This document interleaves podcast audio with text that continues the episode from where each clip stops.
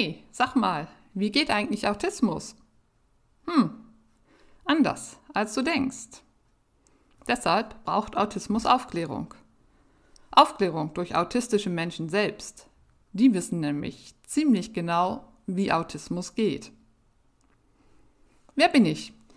Mein Name ist Stefanie Mehrwalter, ich bin 50 Jahre alt und habe mit 47 Jahren die Diagnose Asperger Autistin erhalten. Ich war gut 20 Jahre Lehrerin im nordrhein-westfälischen Schuldienst, Schulleiterin und lange Jahre in der Lehrerfortbildung tätig. Jetzt bin ich Autorin, Referentin und Bloggerin. Wenn du mehr über mich erfahren möchtest, dann schau auf meiner Webseite vorbei. Autismus braucht Aufklärung. Also, reden wir über Autismus. Am besten bei einer Tasse Kaffee.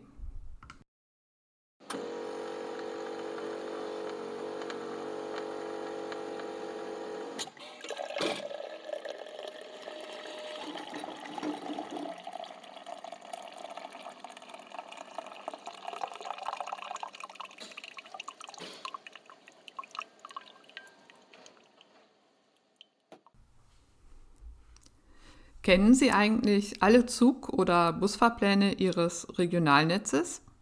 Also auswendig, ohne im Internet oder einer App nachschauen zu müssen? Oder können Sie die Silhouette einer Stadt exakt nachzeichnen nach nur einem Flug über die Stadt, ohne Fotos gemacht oder Skizzen angefertigt zu haben? Ach, können Sie vielleicht das Telefonbuch auswendig herunterrattern? Für die jüngeren ZuhörerInnen unter uns, als es noch keine Handys und Internet gab, ähm, das Telefon am Kabel hing und über eine Drehscheibe gewählt wurde, gab es für jeden Haushalt einer Stadt Telefonbücher, in denen die BewohnerInnen alphabetisch sortiert samt Telefonnummern verzeichnet waren. Wenn Sie keine der Fragen mit Ja beantworten können, sind Sie nicht autistisch. Weiß doch jedes Kind, dass alle AutistInnen über eine besonders ungewöhnliche Fähigkeit verfügen. Schwupps, wieder in die Klischeefalle getappt. Womit wir beim heutigen Thema wären, die sogenannten Spezialinteressen und Inselbegabungen autistischer Menschen. Was hat es damit auf sich? Zunächst eine kurze Übersicht. Nicht alle AutistInnen haben besondere Interessen, die sie leidenschaftlich verfolgen. Die meisten jedoch, die ExpertInnen gehen von 90 Prozent aller autistischen Menschen aus, beschäftigen sich sehr intensiv mit ihren Interessen. In der Fachliteratur und den Diagnosekriterien ist von eingeschränkten, repetitiven Verhaltensweisen, Interessen oder Aktivitäten die Rede, die als Störung verstanden werden und die ihre funktionale Bedeutung außer Acht lassen. Auch die Chance für die Persönlichkeitsentwicklung durch die besonderen Interessen klingt dabei nicht an. Die sogenannten Spezialinteressen werden oftmals mit Inselbegabungen gleichgesetzt. Inselbegabungen sind herausragende Sonderbegabungen in einem Bereich. Menschen, die über solche Begabungen verfügen, werden als Savant bezeichnet. In Filmen werden AutistInnen oftmals als Savant gezeigt, zum Beispiel Rain Man oder The Good Doctor. Ist ja auch spannender und interessanter, aber es entspricht nicht der Realität. Vielleicht liegt es daran, dass 50% aller Savants autistisch sind, aber nur wenige AutistInnen sind Savant. Der Normalfall ist, dass sie über keine Inselbegabung verfügen. Ein weiteres Vorurteil ist, dass die Interessensbereiche autistischer Menschen vor allem in den Naturwissenschaften, Mathe, Technik, Informatik liegen würden. Das ist falsch. Sie entspringen genauso oft der Kunst, Literatur, Architektur, den Geistes- und Sozialwissenschaften, also der Geschichte, den Sprachen, der Philosophie oder der Psychologie. Die Interessen können ein Leben lang die gleichen bleiben oder auch wechseln. Es können auch mehrere Themen gleichzeitig im Zentrum stehen. Mädchen haben eher in Anführungszeichen normale Interessen, also Interessen, die ihnen aufgrund ihres Geschlechts zugeschrieben werden und auch zugebilligt werden, wie zum Beispiel Bücher, Malen, Musik oder Tiere. Die unersättliche und obsessive Leidenschaft dabei wird nicht erkannt. Deshalb bleiben sie öfter unter dem Radar einer Autismusdiagno Autismusdiagnose, zumal von ihnen auch eine höhere soziale Anpassungsleistung erwartet wird, die sie zu erfüllen versuchen. Okay, was steckt also nun hinter den viel zitierten Spezialinteressen? Die Beschäftigung mit dem Lieblingsthema oder den Lieblingsthemen nimmt einen großen Platz im Leben und Alltag von uns AutistInnen ein.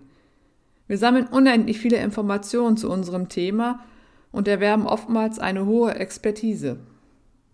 Dieses Sammeln bzw. die Informationen geben unseren Gedanken Halt. Sie lassen sich dadurch kontrollieren, also die Gedanken. Und die Informationen natürlich lassen sich auch kontrollieren. Wir können mit den Informationen anfangen, was wir wollen. Im Gegensatz zu Menschen haben sie keine Erwartungen an uns, die wir enttäuschen können. Sie sind berechenbar. Sie sind der beruhigende Gegenpol zu den Verwirrungen, die die sozialen Interaktionen und Kommunikation bei uns auslösen. Ein ganz entscheidender Punkt ist zudem, die Interessen wählen wir selbst. Wir arbeiten uns in die Themen mit unseren ganz eigenen Methoden ein und verarbeiten die Information in unserer eigenen Weise. Da ist niemand, der uns vorgibt, welchen Weg wir zu gehen haben, wie wir etwas machen sollen. Wir folgen unseren eigenen Gesetzmäßigkeiten. Es gibt keinen Druck von außen, wenn unsere Auseinandersetzung mit unseren Interessen unkonventionelle Formen annimmt. Wenn wir uns mit unseren Interessensgebieten beschäftigen, befinden wir uns oftmals in einem Flow. Das heißt, wir können uns stundenlang ohne Pausen konzentrieren und auf die Sache fokussieren. Dies gelingt, weil wir die äußeren Reize beschränken können. Im Idealfall haben wir die alleinige Kontrolle über die Sinnesreize. Hohe Ausdauer, Konzentration und Fleiß sind die Folge. Wenn ich mich mit meinen Spezialthemen beschäftige, bin ich eins mit mir. Alles ist gut und stimmig. Ich fühle mich wohl. Mir geht es gut. Ich grabe mich tief in die Themen und in dieses angenehme Gefühl, das damit verbunden ist, ein. Aus diesem Grund kann die Beschäftigung mit den besonderen Interessen obsessiv werden. Wir werden unersättlich nach Informationen und verfolgen unsere Themen mit großer Leidenschaft. Meine große Leidenschaft ist bis heute das Sammeln und Zusammentragen von Antworten auf die philosophischen Fragen des Lebens, nach dem Selbst, dem anderen und unserem Zusammenleben, nach dem guten Handeln, nach Recht, Staat und Wirtschaft, nach Natur, Kultur und Technik, nach Wahrheit, Wirklichkeit und Medien, nach Ursprung, Zukunft und Sinn. Ich bin eine exzessive Leserin, seitdem ich lesen kann. Als Mädchen bin ich damit nicht aufgefallen. Das war im Gegenteil eine positive und erwünschte Eigenschaft. Nur in den Phasen schwerer Depression ist es mir nicht möglich zu lesen, weil mir dann Interesse, das ist halt ein typisches Merkmal von Depression, und auch Energie dafür fehlen. Ich lese Sach- und Fachbücher genauso gern wie Belletristik. In den Büchern fand ich Vorbilder und Muster, um mich in der für mich fremden Welt zurechtfinden zu können. Während alle um mich herum scheinbar mühelos und intuitiv wussten, wie man sich verhält, was man sagt, wie man reagiert, hatte ich keine Ahnung, wie das geht. Also habe ich in den Büchern nach Antworten gesucht. Das mache ich noch heute so. Die Bücher erklären mir die Welt. Sie sind meine Sparringspartner. Als Kind war das Highlight der Woche für mich der Besuch der Pfarrbücherei nach dem Gottesdienst. Ich konnte jede Woche neue Bücher ausleihen und verschlingen. In der Grundschulzeit bin ich ziemlich oft zu spät zur Schule gekommen, weil ich beim Lesen vor der Schule die Zeit vergessen hatte. Aufgrund der Berufstätigkeit meiner Eltern musste ich regelmäßig selbstständig aufbrechen. Eigentlich kein Problem. Wir wohnten ja direkt gegenüber der Grundschule. Ich musste nur die Straße überqueren. Noch heute gehe ich in die Stadtbücherei, aber den Großteil meiner Lektüre schaffe ich mir an, weil ich die Bücher gerne mit dem Bleistift durcharbeite. Mit dem Lehramtsstudium kamen neue Herausforderungen auf mich zu. Wie gestalte ich den Unterricht? Wie bewähre ich mich im Lehrerzimmer? Ich habe mich auf die Literatur zur Unterrichtsgestaltung, zur Kommunikation und zur Beziehungsgestaltung von LehrerInnen und SchülerInnen regelrecht gestürzt. Ich grub mich immer tiefer in die Materie ein. Ich brauchte diesen Halt. KollegInnen fragten mich immer wieder einmal, ob ich kein anderes Hobby hätte. Sie hatten es auf den Punkt gebracht. Ich hatte kein anderes Hobby. Das war mein Hobby. Es machte mir Spaß und gab mir aus den eingangs genannten Gründen Halt in meinem Leben. Und ich erhielt Anerkennung für meine Expertise. Schwierig wurde es nur, als ich mich irgendwann nicht mehr mit meinen KollegInnen richtig austauschen konnte, weil ich viel zu tief in der Materie war und dieses Wissen auch bei ihnen voraussetzte. Damit habe ich, ihn, habe ich Ihnen, den Kolleginnen in der Lehrerfortbildung, oftmals vor den Kopf gestoßen und unsere Zusammenarbeit nicht gerade leicht gemacht. Auch jetzt, obgleich früh pensioniert, lese ich weiterhin sehr viel und beschäftige mich damit, wie Schule und Gesellschaft wirklich inklusiv werden können, wie die individuellen Bedürfnisse in der Gemeinschaft berücksichtigt werden können. Meine Interessen haben ihren Ursprung in meiner Sozialisation, in meinem Streben, mich und die anderen zu verstehen, die Menschen und ihre Verhaltensweisen, den Sinn und das System dahinter zu entschlüsseln, um es selbst anwenden zu können, um in der Gesellschaft anzukommen, Teil von ihr zu sein. Ich habe mich nie richtig dazugehörig gefühlt. Meine Fragen und die Suche nach Antworten sind damit von grundlegender, ja existenzieller Natur. Mit der Autismusdiagnose vor vier Jahren erhielt ich eine Antwort, aber noch viel mehr neue Fragen stellten sich. Was ist Autismus? Wie verhält sich die Gesellschaft zu Autismus? Und umgekehrt, wie verhalten Autistinnen sich zu ihr? Neue Themen also. Auch deshalb dieser Podcast. Gut ist, wenn das Spezialinteresse zum Beruf gemacht werden und in einem störfreien, das heißt auf die autistischen Bedürfnisse abgestimmten Umfeld zum Tragen kommen kann. Das führt zu einer Anerkennung der Expertise, Wertschätzung und damit auch zu einem größeren Selbstbewusstsein, Selbstwert und Selbstvertrauen. Schwierig wird es allerdings, wenn KollegInnen den besonderen Fähigkeiten mit Neid und Missgunst begegnen. Auch das kommt vor, auch unter LehrerInnen, wie ich aus eigener Erfahrung weiß. Eine weitere Gefahr besteht darin, dass das Spezialinteresse durch seine berufliche Funktionalisierung seine beruhigende, psychisch stabilisierende Wirkung verliert. Die Spezialinteressen können darüber hinaus eine Brücke zur Außenwelt sein. Viele AutistInnen tauschen sich gerne mit Gleichgesinnten über ihre Themen aus. Darüber kann Kontakt entstehen, soziale Interaktion, die in einem sicheren Umfeld geschieht. Und last but not least, das kreative Potenzial kann nutzbringend für die Gesellschaft und ihre Entwicklung sein, indem es bisher unbekannte Lösungen und Erfindungen hervorbringt. Halten wir zum Abschluss noch einmal zusammengefasst fest. Die Spezialinteressen haben eine funktionale Bedeutung wie insgesamt autistisches Verhalten funktionalen menschlichen Bewältigungsstrategien entspringt. So, so steigern sie deutlich die Lebensqualität autistischer Menschen. Sie vermitteln ein Gefühl von Vertrautheit, Vorhersehbarkeit, Zufriedenheit und Sicherheit. Alles Gefühle, die im Alltag ganz schnell verloren gehen.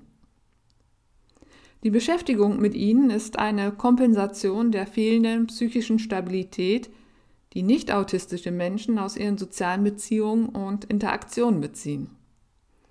Für Autistinnen führen soziale Kontakte ja meist eher zu einer psychischen Destabilisierung. Die Spezialinteressen helfen zu entspannen, sich zu beruhigen und gleichen stresshafte Situationen aus. Sie ermöglichen, wieder herunterzukommen. Und sie geben uns eine Identität, eine Zugehörigkeit, die uns oftmals fehlt. Sie können zu einem positiven Selbstbild, zu einem positiven eigenen Autismusbild beitragen. Deshalb ist es enorm wichtig, Autistinnen genügend Zeit und Raum für die Beschäftigung mit ihren Spezialinteressen zu geben. Lehrerinnen und Eltern sollten die besonderen Interessen fördern, damit einhergehend bilden sich Fähigkeiten und Stärken heraus wie Motivation, Fokussierung, ein hohes Maß an Konzentration, Fleiß, Durchhaltevermögen, Präzision, Detailgenauigkeit, Verantwortungsbewusstsein und nicht zuletzt das Entwickeln unkonventioneller und eigenständiger Ideen sowie die genaue und intensive Auseinandersetzung mit Themen. Alles Fähigkeiten, die wichtig sind. Autistinnen sind es gewöhnt, dass ihnen ihre Schwächen und Defizite vorgehalten werden, immer wieder. Eine Orientierung an ihren Stärken erhöht hingegen ihre Lernmotivation und vermittelt ihnen eine Wertschätzung, die sie leider sehr selten erfahren. Die Spezialinteressen können auch als positive Verstärker genutzt werden. Sie oder besser ihr Verbot oder Entzug sollten jedoch niemals, wirklich niemals als Druckmittel oder Strafe eingesetzt werden. Ich denke, durch meine Ausführungen ist klar geworden, wie wichtig sie für Autistinnen sind. Sie sind genauso wichtig wie Essen, Schlafen und Trinken. Sie sind ein Grundbedürfnis. So, das war auch schon die heutige Folge. In der nächsten Folge geht es mit dem autistischen Denken und Lernverhalten weiter.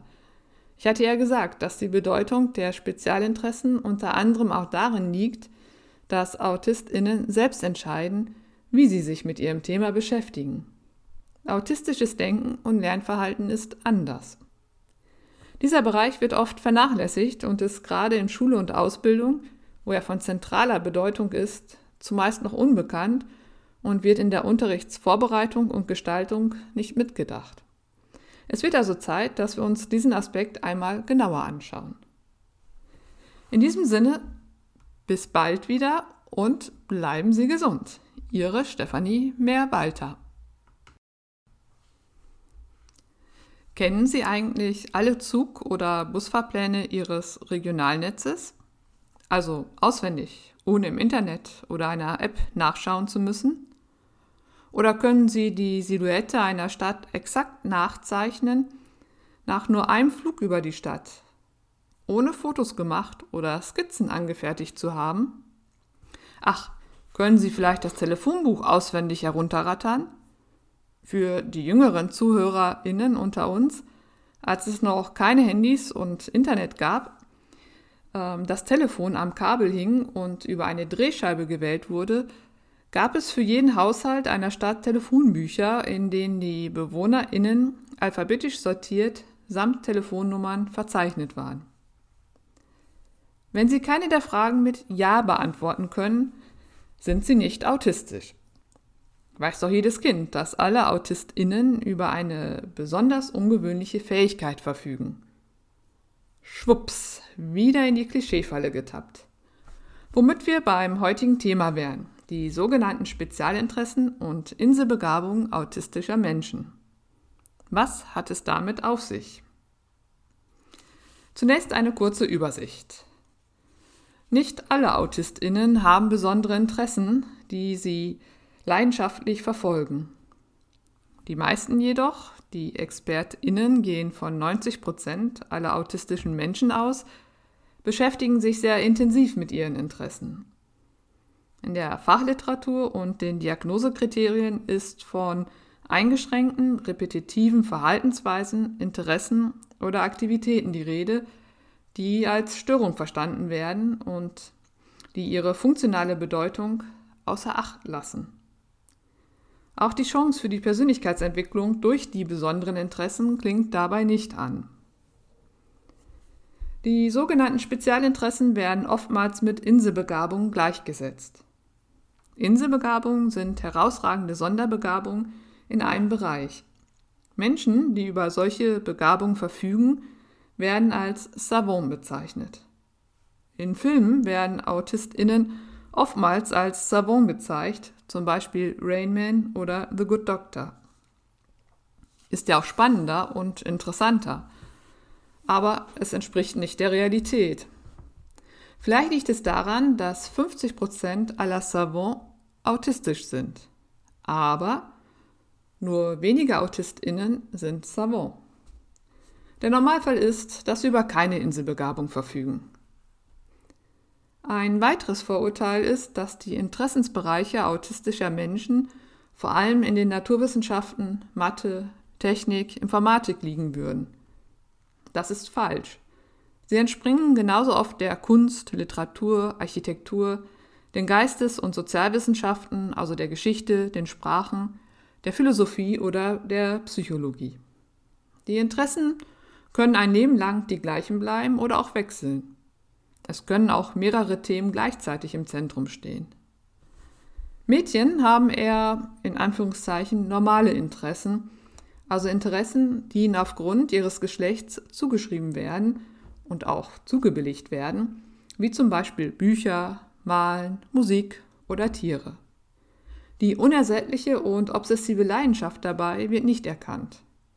Deshalb bleiben sie öfter unter dem Radar einer Autismusdiagno Autismusdiagnose, zumal von ihnen auch eine höhere soziale Anpassungsleistung erwartet wird, die sie zu erfüllen versuchen.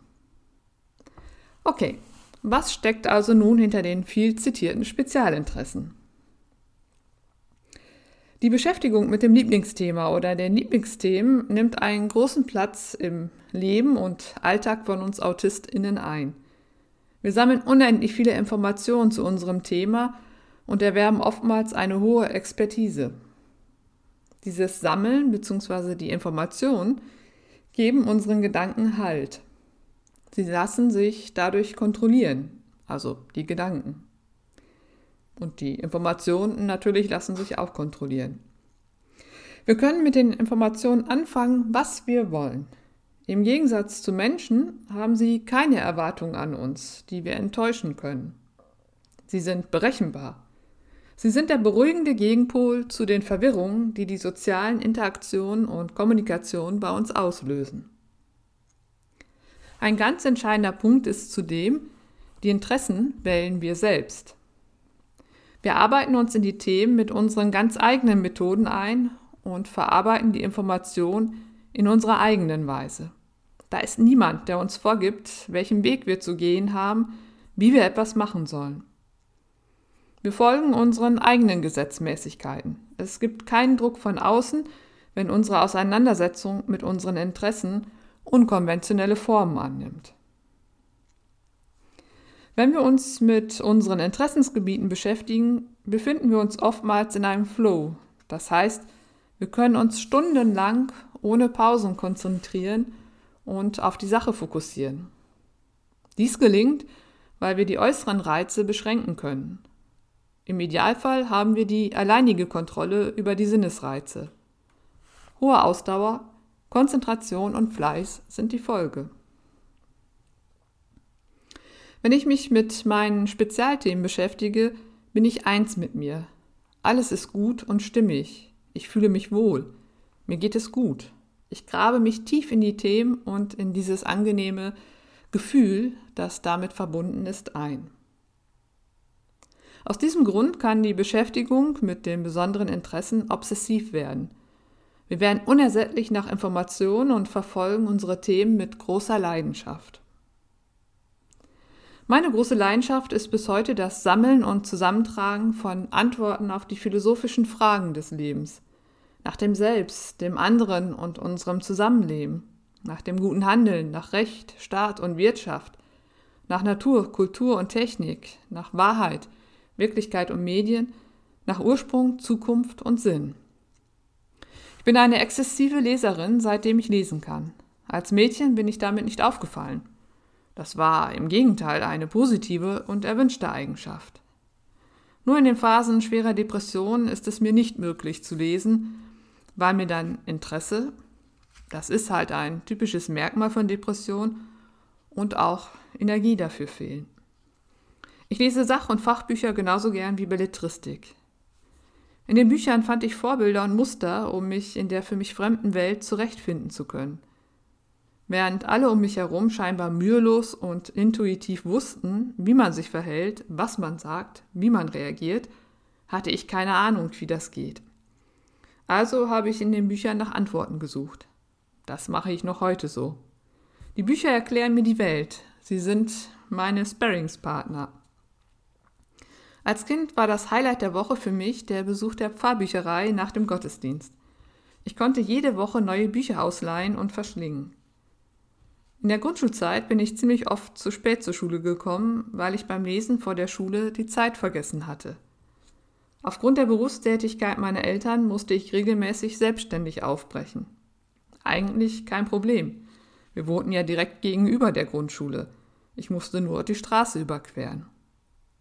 Noch heute gehe ich in die Stadtbücherei, aber den Großteil meiner Lektüre schaffe ich mir an, weil ich die Bücher gerne mit dem Bleistift durcharbeite. Mit dem Lehramtsstudium kamen neue Herausforderungen auf mich zu. Wie gestalte ich den Unterricht? Wie bewähre ich mich im Lehrerzimmer? Ich habe mich auf die Literatur zur Unterrichtsgestaltung, zur Kommunikation und zur Beziehungsgestaltung von Lehrerinnen und Schülerinnen regelrecht gestürzt. Ich grub mich immer tiefer in die Materie ein. Ich brauchte diesen Halt. KollegInnen fragten mich immer wieder einmal, ob ich kein anderes Hobby hätte, Sie hatten es auf den Punkt gebracht. Ich hatte kein anderes Hobby. Das war mein Hobby. Es machte mir Spaß und gab mir aus den eingangs genannten Gründen Halt in meinem Leben. Und ich erhielt Anerkennung für meine Expertise. Schwierig wurde es nur, als ich mich irgendwann nicht mehr mit meinen KollegInnen richtig austauschen konnte, weil ich viel zu tief in der Materie war und dieses Wissen auch bei ihnen voraussetzte. Damit habe ich ihnen habe ich Ihnen, den Kolleginnen in der Lehrerfortbildung, oftmals vor den Kopf gestoßen und unsere Zusammenarbeit nicht gerade leicht gemacht. Auch jetzt, obgleich früh pensioniert, lese ich weiterhin sehr viel und beschäftige mich damit, wie Schule und Gesellschaft wirklich inklusiv werden können, wie die individuellen Bedürfnisse in der Gemeinschaft berücksichtigt werden können.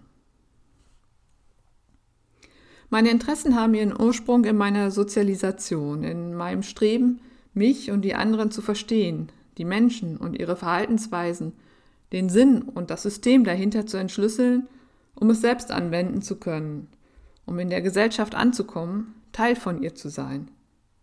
Ich habe mich nie richtig dazugehörig gefühlt.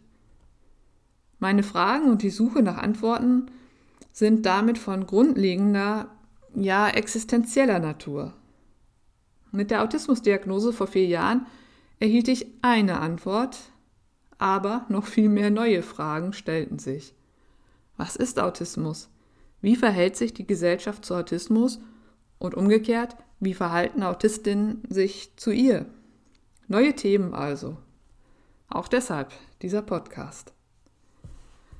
Gut ist, wenn das Spezialinteresse zum Beruf gemacht werden und in einem störfreien, das heißt auf die autistischen Bedürfnisse abgestimmten Umfeld zum Tragen kommen kann.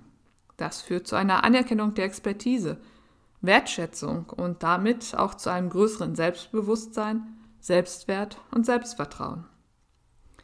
Schwierig wird es allerdings, wenn KollegInnen den besonderen Fähigkeiten mit Neid und Missgunst begegnen auch das kommt vor, auch unter Lehrerinnen, wie ich aus eigener Erfahrung weiß. Eine weitere Gefahr besteht darin, dass das Spezialinteresse durch seine berufliche Funktionalisierung seine beruhigende, psychisch stabilisierende Wirkung verliert.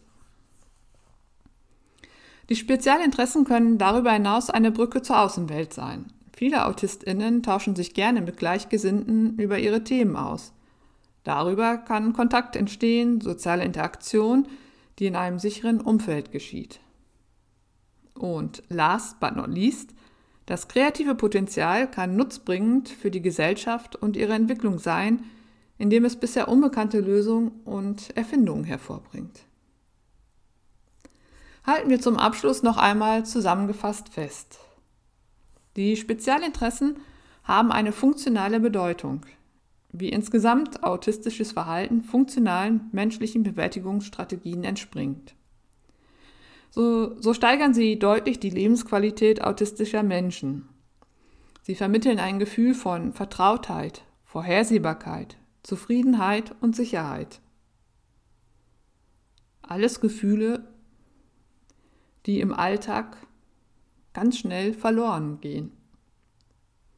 Die Beschäftigung mit ihnen ist eine Kompensation der fehlenden psychischen Stabilität, die nicht autistische Menschen aus ihren sozialen Beziehungen und Interaktionen beziehen. Für Autistinnen führen soziale Kontakte ja meist eher zu einer psychischen Destabilisierung. Die Spezialinteressen helfen zu entspannen, sich zu beruhigen und gleichen stresshafte Situationen aus. Sie ermöglichen, wieder herunterzukommen. Und sie geben uns eine Identität, eine Zugehörigkeit, die uns oftmals fehlt. Sie können zu einem positiven Selbstbild, zu einem positiven eigenen Autismusbild beitragen. Deshalb ist es enorm wichtig, Autistinnen genügend Zeit und Raum für die Beschäftigung mit ihren Spezialinteressen zu geben. Lehrerinnen und Eltern sollten die besonderen Interessen fördern.